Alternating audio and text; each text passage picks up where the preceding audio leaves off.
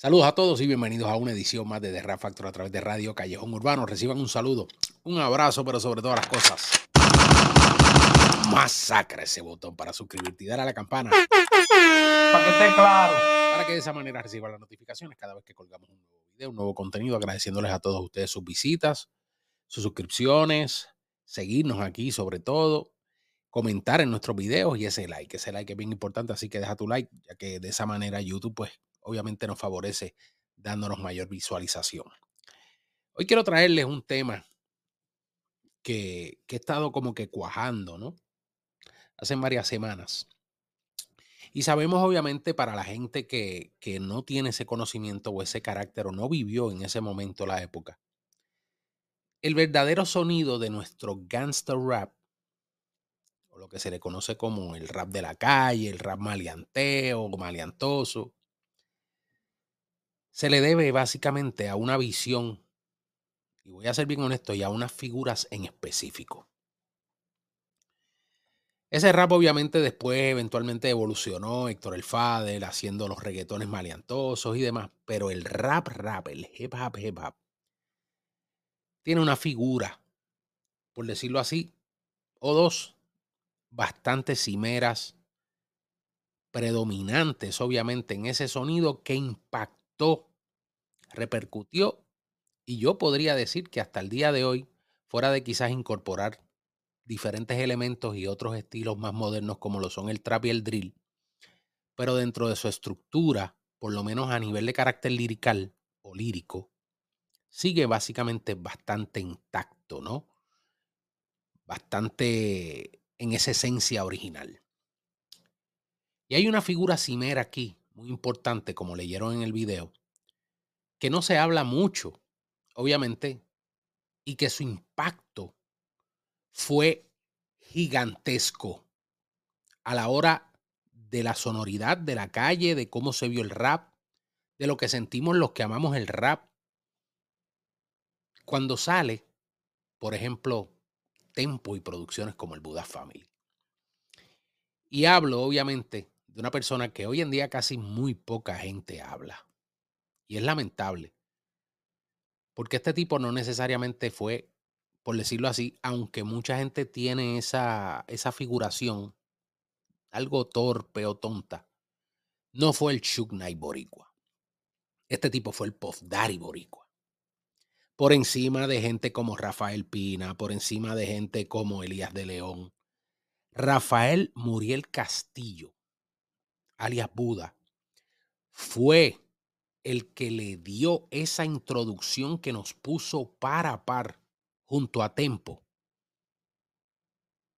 a los artistas afroamericanos o a los artistas de Estados Unidos, sean latinos, morenos, lo que sea. Ese tipo, la visión que tenía a nivel de proyección musical de cómo quería llevar y elevar el negocio era de otra manera.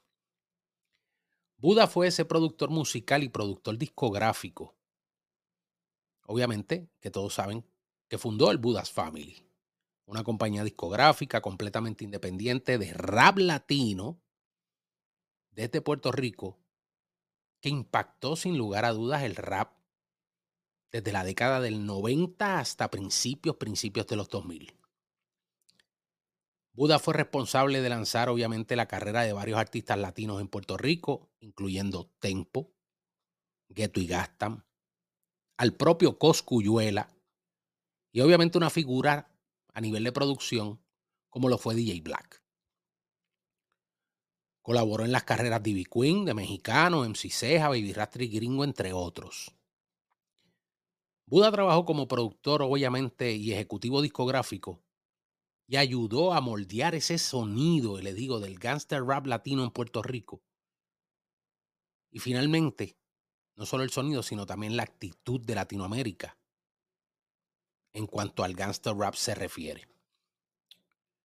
Buddha Family fue sin lugar a dudas una, una fuerza imponente en la industria de la música latina y podríamos decir, desde mi visión, perspectiva y lo que viví en ese momento,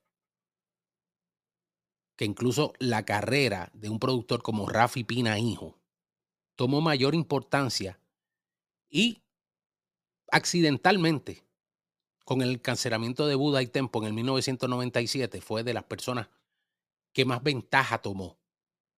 Obviamente él no fue responsable de eso.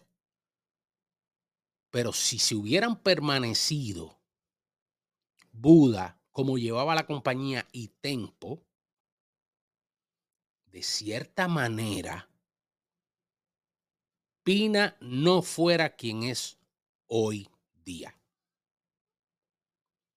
Ese momento en el 97, cuando cae Tempo y cae Buda, ya ellos tenían, eran la primera compañía en tener un deal multinacional con la Sony directamente. Solamente hay un precedente con la Sony, fue cuando la Sony le compró los discos a DJ Negro, que le compró los primeros Dinois, que le dieron una suma bastante cuantiosa de dinero por esos discos. Pero no era un deal de distribución y de negocio como su sello discográfico y sello básicamente paralelo trabajando la distribución con Sony. Entre sus producciones más marcadas está obviamente en el 1999 Game Over, en el 2000 New Game de Tempo, el 2001 sacan el famoso increíble Buddha Family de varios artistas ya en el 2002, obviamente, viene el de Ghetto y Gastan con Vida Eterna y en el 2005 concluyen con el Buda Family 2 desde la prisión. Varios artistas en el cual introducen a Coscuyuela porque ya Tempo estaba, pues obviamente, con sus situaciones y estaba preso. Pero honestamente, a veces yo me pongo a visualizar y a ver todo esto de la guerra del East y el West en los Estados Unidos y a comparar las similitudes básicamente con la tensión y las fricciones que hay de la calle que traen a la música. Pero Buda le dio un carácter único. Desde la moda, desde cómo vestían, desde cómo utilizar las prendas. O sea, en Puerto Rico se percibía quizás una visión dentro de la música urbana más criolla. Los artistas en aquellos momentos utilizaban unas polos y unas camisitas de cuadro que nosotros mismos, los que estábamos dentro del rap y dentro del hip hop, que veíamos la revista y veíamos los artistas, cómo estaban viviendo en Estados, cómo estaban vestiendo en Estados Unidos, decíamos, diablo, pero en Puerto Rico están bien charros, bien locos. No parecen raperos. Eventualmente dentro de la discusión, pues obviamente nosotros, o por lo menos se ha como que separado la paja del grano, ¿no? Y como que fulano, pues no lo consideramos rapero, aunque eventualmente eso al final del día es una tontería, pero para nosotros sí tiene algún valor. Mas, sin embargo, Tempo se ha mantenido siempre dentro de esa línea. Y créanme, era bien importante. Nosotros veíamos lo que era el Buda Family cuando esos tipos hacían sus videos, hacían sus producciones, hacían sus, sus salían con su música. Y no había para nadie. Además está decirlo, obviamente, la guerra entre Tempo y Lito y Polaco, donde se metieron los dos productores a cariar dentro de los discos, sobre todo Rafi Pina. Pero Pina no tenía esa esencia de rapero.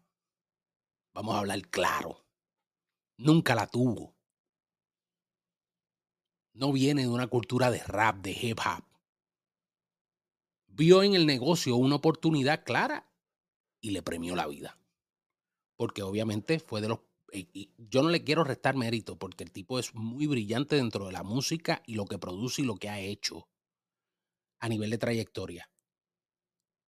Pero sin lugar a dudas, si un Buda no hubiera caído preso, ese tipo hubiera tomado la industria latina y hubiera llegado a la par, lo digo honestamente, quizás mucho más rápido.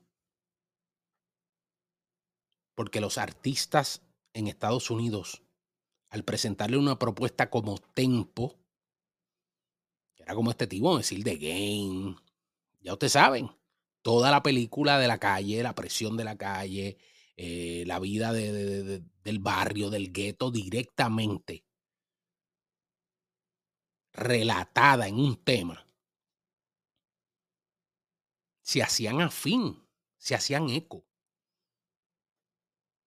Tempo hubiera sido de los primeros artistas en hacer colaboraciones con artistas grandes en Estados Unidos. Y Buda tenía el presupuesto y tenía el vaqueo de la disquera para hacerlo. Estamos hablando de que le daban millones de dólares por los discos. Y estamos hablando de finales de los 90. Mediados, finales. O sea, honestamente, esa situación, sobre todo ese, e, e, e, todo esto que, que, que ocurre dentro de lo que es el drama, yo lo veo y digo, wow, ¿qué hubiera pasado si esta situación, si esto no se hubiera dado? Si ellos hubieran seguido dentro de su ruta, obviamente, y no hubiera pasado toda la lamentable situación de, la encarcelación de ellos dos, y luego obviamente todo lo que vino en cuanto a las divisiones, las diferencias de cierto modo, eh, la escarcelación de Buda, Tempo queda adentro, el Free Tempo, el movimiento. Miren el movimiento Free Tempo hasta dónde se llevó, lo grande que fue. Ha sido yo creo que el movimiento latino más grande que ha habido a nivel mundial para la escarcelación de un artista. So, yo honestamente, más allá de decir quién ganó una guerra o quién no ganó una guerra, qué canción, veo la visión completa del proyecto. Y honestamente, Buda ha sido el productor musical más subestimado dentro de lo que ha sido la historia. Porque si esa visión se hubiera completado, ese tipo hubiera tenido un imperio enorme. Vuelvo y lo digo. Usted paraba un Snoop Dogg, usted paraba un Dr. Dre, usted paraba un Tempo y paraba un Buda, esos tipos más flashy no podían ser. Un Jermaine Dupri y, la figura de Buda ahí, usted no podía comparar eso, obviamente, con todavía la pinta que tenía en aquellos momentos un Rafi Pina, hijo que obviamente era más criollo, venía de una cultura, obviamente, por la trayectoria del sello discográfico de su papá, del merengue, de otros ritmos más tropicales. No tenía una visión anglosajona hasta años después. Y obviamente se desvirtuó completamente dentro de esa visión cuando crea Rakim Kenway y se va por ahí para abajo por la cuestión pues, de la melodía, del amor, de, y le fue muy bien exitoso. Pero para los que valoramos por lo menos el rap y la cultura del hip hop, sin lugar a dudas, Buda le llevaba la milla a todos los productores ejecutivos de Puerto Rico. Y esa es la verdad.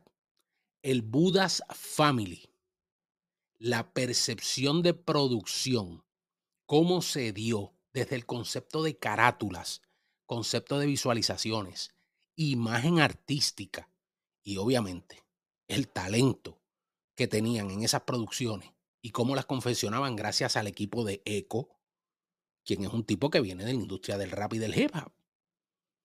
Black, Tempo, en fin, todos los que participaron dentro de ese disco que le dieron obviamente ese matiz y ese esquema, esos colores, hasta llegar al productor ejecutivo que era el Buda. Sin lugar a dudas, ahí no había para nadie. Ya a nivel de la guerra y el, la cuestión lirical, podemos debatir un poquito, ¿no? Esta presión en este momento la montó fulano, en este momento. Pero en cuanto a concepto, miren, esta gente fueron los que más se asemejaron a la visión norteamericana y los que en su momento dado, si no hubiera sucedido la situación del encarcelamiento, esta gente se hubieran quedado con la industria. Hubieran sido los primeros que hubieran colaborado y hubieran entrado directamente del mercado latino al mercado norteamericano. Y hoy, quizás, quizás, el gran Big Boss no hubiera sido Dari Yankee y hubiera sido Tempo. Ahí los dejo. Coméntenme allá abajo ustedes, los que vivieron ese momento, qué creen, qué opinan, los que obviamente le han contado, le han dicho, entienden, creen, los opinadores. Ustedes son bienvenidos también. Comenten allá abajo, regálenos un like, compartan este contenido, pero sobre todas las cosas, masacra ese botón para suscribirte y dar a la campana para que reciba las notificaciones cada vez que colgamos un nuevo video. Este fue el Low Q. Bonito comienzo de semana. Dios los bendiga. Se les quiere.